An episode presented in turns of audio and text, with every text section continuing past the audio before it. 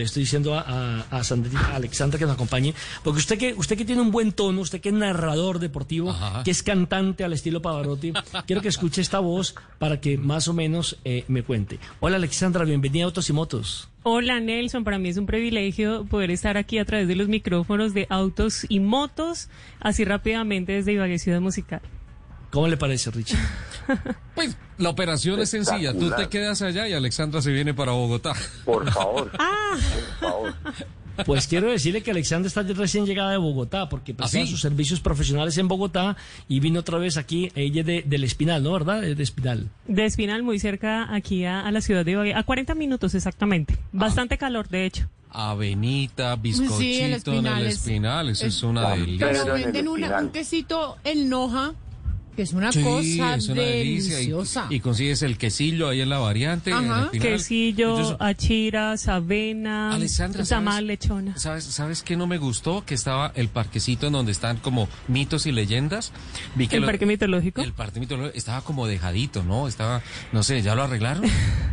Eh, yo creo que sí se tiene un poco, un poco abandonado. Yo creo que la, la única que, que se siente un poco a gusto es, es como la Madre Monte, ¿no?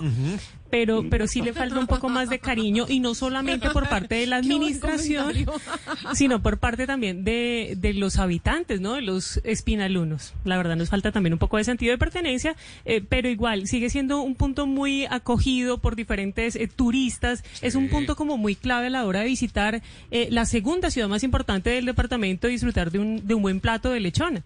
Es, A mí cuando me nombran Espinal me acuerdo del Festival del Folclórico.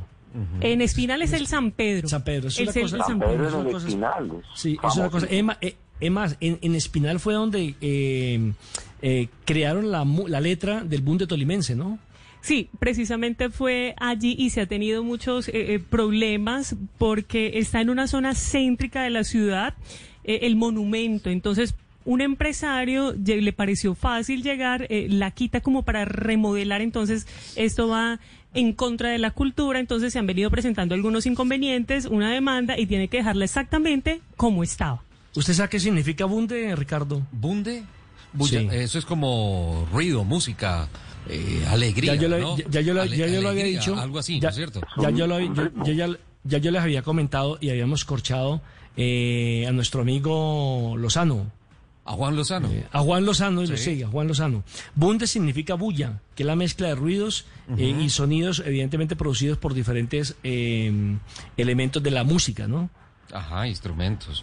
Qué bien. Instrumentos, exactamente. ¿Y cómo, cómo está rápidamente, Alexandra, la- la- el tema de movilidad en, en el Espinal?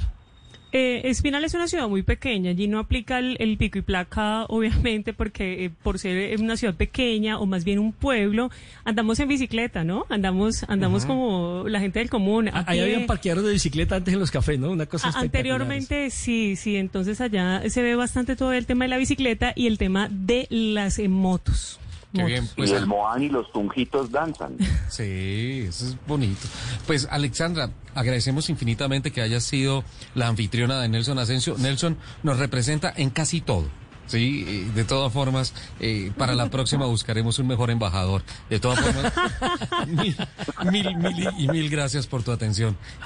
Y sí, de acuerdo con Nelson, una voz espectacular. Muchas gracias, Alexandra.